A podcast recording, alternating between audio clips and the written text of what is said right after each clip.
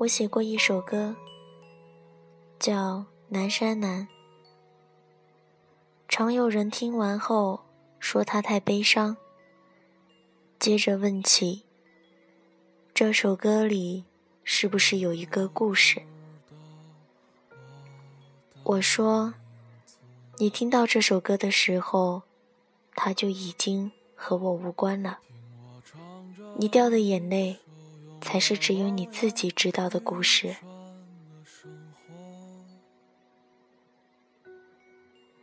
每个人都是一座孤岛，独自在海上飘飘摇摇。当你看厌了沿途的风景，你一定会遇到他，并在他南面的海岸上短暂停靠。有一瞬间。你自以为是的认为会和他永远接壤，却想不到，还有一天你会再次起航。就像五十年后的那次四目相对啊。小崔说：“那时候，如果他说天空是绿色的。”我都会咒骂蓝色。他在另一个城市对我说：“在这边的几年，我一直在想，我们终归是太遥远了，不光是距离。每天我都在害怕，害怕每个早安、晚安和那些不必要的寒暄。”直到有一天，我再也不敢看，也不敢去确认你的生活里全部都是我了，因为我的未来好像已经没有你了。我想要的是一个能陪着我并肩而行的人，不是一直在后面追着我，却让我一直遥不可及的你。我们分手吧，不要再联系了。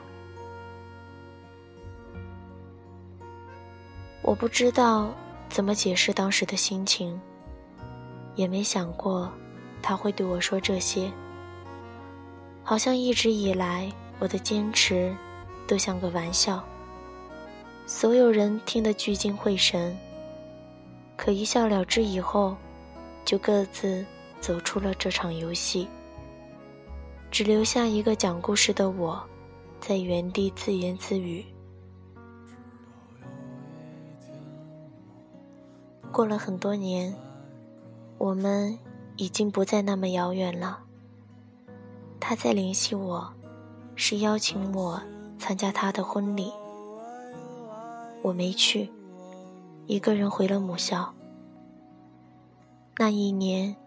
见证我们第一次阴差阳错牵手的操场，已经杂草丛生。荒废了很久的教学楼被一家公司买下来，改成了仓库。回忆也像堆放在里边的货物一样，被铺上了灰尘。我走到那棵树下，挖出了小时候我们一起埋下的许愿瓶。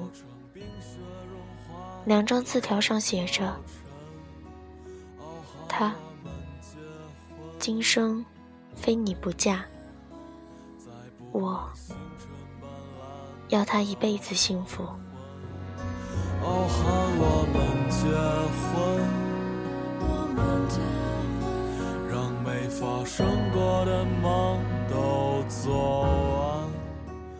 小莫说。人生有太多遗憾，我最遗憾的，就是没明明白白的对他说一句“我爱你”。大三那年，我接到他妈妈的电话：“你是某某吗？我是杨某的妈妈。总听我女儿提起你，她病了，阿姨能求求你？”来医院看看他吗？我无数次幻想再见到他时的场景，可没想到是在病房。他的脸上没有一点血色。七月的天气，头上还戴着帽子。他说：“不认识我了。”不会是还怪我那时候的不辞而别吧？别那么小气。其实毕业之前我就病了，只是不想告诉你。前几天才转院到这儿，听说你也在，挺想你的。总跟妈妈提起你，没想到她还真找到你了。说完，他拿出一个小包，递到我手里。那年问你，你说喜欢我的头发。刚开始化疗的时候，我死活都要留一束。今天，终于能给你了，做个纪念吧。我的脑子像炸了一样，沉默了很久。我忘了我们还说过什么，只记得他最后说。如果有时间，再来看我吧。如果我还有时间的话，离开的时候，他妈妈一直重复着感谢我，还说三年了，他今天笑的最多。回去后，我打开他给我的小包，里面。除了一束头发，还有十七岁的时候我送他的那条头绳。那之后，我再也没去看过他。我害怕再看见他，也怕再也看不见他。我把那条头绳做成了手链，戴到了现在，心里也一直没放下。在最错的时间，遇到了一个差一点就对了的人，可能这才是最单纯，也最忘不了的爱情吧。只是现在，两个人的愿望，只能靠我一个人实现了。那天，我走出医院，也走回了这场生活。才发现，这个城市里好像从来没有过星星，只有闪耀的路灯。别害怕，别害怕，只是多愁善感的梦。老郭说，我们大学相识，他不觉得我帅，我也不觉得他有多漂亮。只是很多瞬间，让我们开始相信彼此就是对方的绝无仅有。那年，我们一起来到北京，在五环边上租了一间十平米的隔间，生活贫苦，但很幸福。每天，我们一起买菜、做饭，一起打扫房间。一起设想多年后在北京拥有一套属于我们的房子。有时候我会弹琴给他听，他总是用略带倦意的眼神看着我，满是笑意。直到午夜降临，我们相拥而睡，就像在预习着十年后我们在一起的日子。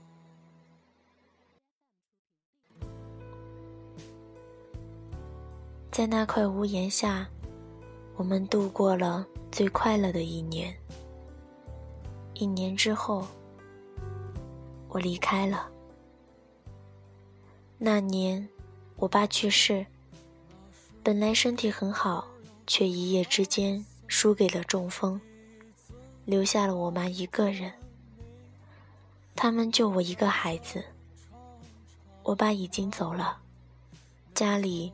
只剩下我一个男人，我没有能力把我妈接到北京，唯一的办法就是我回家。那年，我离开了北京，还没看到希望的生活，就被现实抹去了前路，留下了他一个人。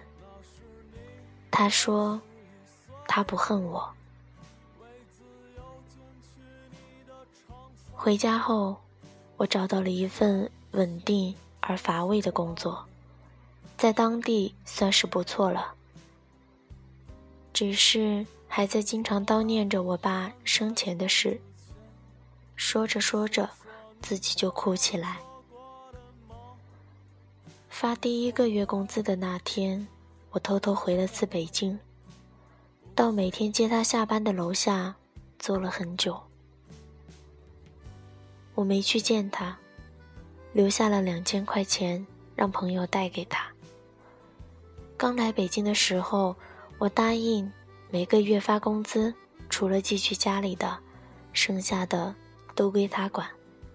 现在自己拿着钱，反倒不知道该怎么花了。想来想去，还是留给他吧。永不能相见。你吹灭最后的蜡烛，轻轻亲吻我的眼。你说杜某说：“我们在一起十三年，还是没能走到最后。高中毕业。”我名落孙山，父母对我失望至极，把所有希望和疼爱都给了弟弟。我一个人离开家，去了很远的地方上学。那时候，他每个月省吃俭用，攒下钱坐一夜火车来看我。我从来不以为然，就连他每一次走。都没送他到过车站，继续荒唐着，自暴自弃，消磨在游戏和各种姑娘的暧昧之间。突然有一阵，他没来看我。后来我才知道，她怀孕了，一个人去做了人流手术，堕胎后大病了一场，期间竟一直没有收到过我的电话。和消息。那时候，他开始对我心灰意冷，提出分手，决定听从家里安排，和一个大他很多的男人结婚。那一天，我才知道自己即将失去的是什么。我不顾一切的来到他身边，跪在他面前，哭得像个孩子，求他别离开我。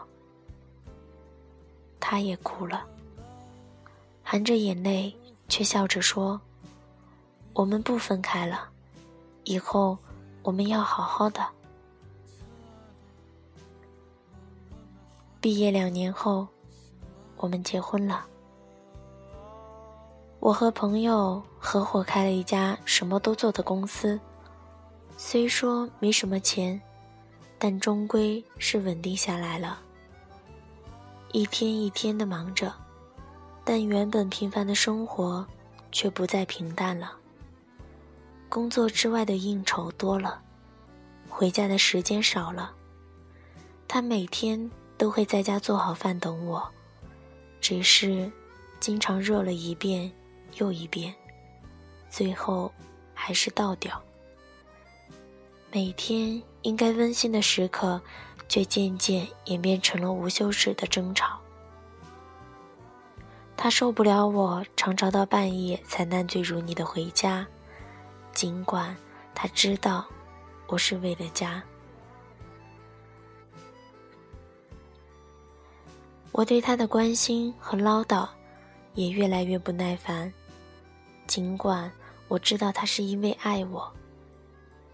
在第十三年的时候。我们还是离婚了。那天，他为我们做了最后一桌饭。两个人安静的吃完，在阳台上抱着哭了很久。这是我们第三次抱在一起哭。上一次，他还穿着婚纱，我穿着礼服，在我们婚礼那天。原来，十三年是我们的失散年。坐在酿造忧愁的酒馆里，谁闭着眼？淑英说：“他总是快我一步。”我长大那天，他就走了。六十多年前，我是一家大户的千金小姐，他是我家的长工。很小的时候，因为年龄相仿，只要干完活，家里就允许他陪我玩。他处处让着我，但能感觉到，并不是因为地位。直到我十三岁，他突然开始疏远我，碰到面也对我毕恭毕敬。后来才知道，是家里觉得有伤风化，刻意这样安排。为此，我和家里大吵了一架。那个年代，从没人敢忤逆过家族的意思。我被关了整整一个月。他知道后，会偷偷来看我，隔着门陪我说话，说着院墙外的世界。不知道从什么时候开始，我对他有了情愫。因为家里干涉，每次要等很久才能在祠堂后面的谷堆旁偷偷见一面。那一刻，我不是小姐，他也不是长工，只有两个爱人。十六岁。那年兵荒马乱，我带着一只平时吃饭用的银碗，他带着我，一起逃出了家门，再也没有回去。次年，我给他生下了一个女儿。从小娇生惯养，我什么都不会做。虽然当了母亲，但也还是个孩子，全靠他一个人在码头干活养家。他总说对不起我，不该带我出来受苦。我说没关系，有他和孩子就够了，我不后悔。后来他也就没再提过，只是每天起得越来越早了。好日子没几年，文化大革命来了。有人检举说我家成分有问题。那天是他第一次对我发火，一边骂着我，一边和红卫兵扭打在一起，最后被绑着带走。我在批斗现场看见他鼻青脸肿地跪在地上，深深低着头，脖子上挂着地主恶霸的牌子。原来。他全交代了，只是故意弄反了地位，说我才是他家的长工，和我脱离了关系。三个月后，他从牛棚回到家，落下了严重的胃病。很多年后，他因为胃癌，先我一步走了，一句话也没留下。我当时。真想跟着他一起死了算了，可是看着刚过我腰那么高的小儿子，才突然发觉，我该长大了，不再是当年的那个大小姐，因为一直把我当小姑娘的那个人，已经不在了。他用一辈子撑起了这个家，也伺候了我一辈子，临终前都没抱怨过一句。后来，我经常做一个梦，那时候我们都还年轻。每天，我在家门口等他，他手里总是拿着我最爱吃的糕点，一脸憨笑。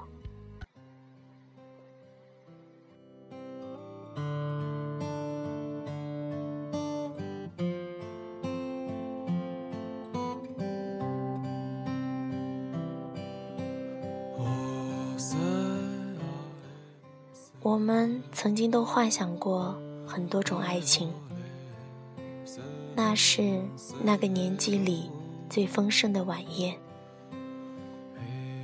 每个人都在自己绘出的布景里，以梦的方式欢笑着，推杯换盏着，继续奢望着，谁都不曾离去，也不会离去。可笑的是，没有人教会过我们如何面对分别。宴会散场，梦醒的时候，我们已是酩酊大醉，甚至不曾挤出一个微笑，还来不及告别，就这么长大了。我们开始图谋起悲伤，每天在长夜里奔跑。只为在天亮前精疲力尽，逃避天明时充满光亮的生活，做上一场第一次遇见他的梦。后来的几年，我们会假装很好，假装不高兴，假装谁都没走，山南海北的留下脚印。在某个景色下驻足良久，长长的叹出一口气，也不言不语，回忆起所有的画面，再一一说出再见。我们终于学会了道别，却不再说情话，只说谎。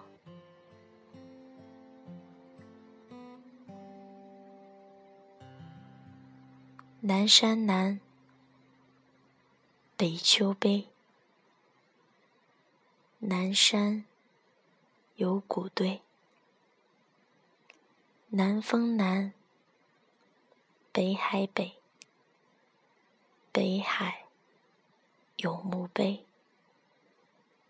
你在南方的艳阳里，大雪纷飞。我在北方的寒夜，四季如春。如果天黑之前来得及，我要忘了你的眼睛，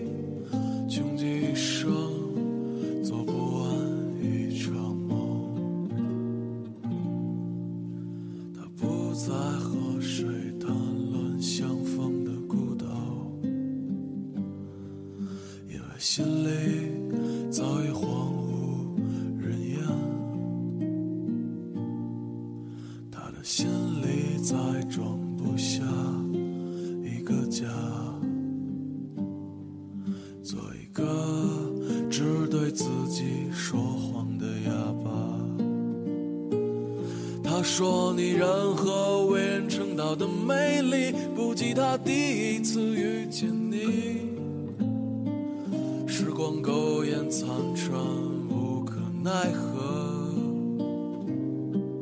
如果所有土地连在一起，走上一生，只为拥抱你，喝醉了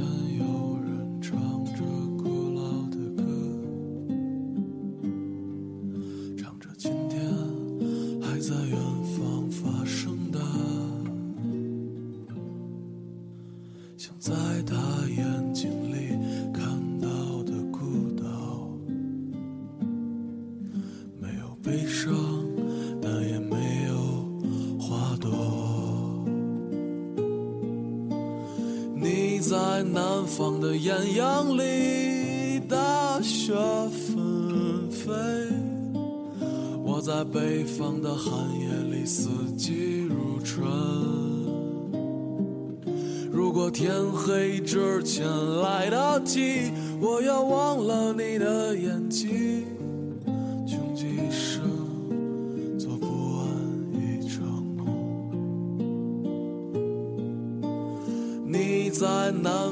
的艳阳里，大雪纷飞；我在北方的寒夜里，四季如春。如果天黑之前来得及，我要忘了你的眼睛。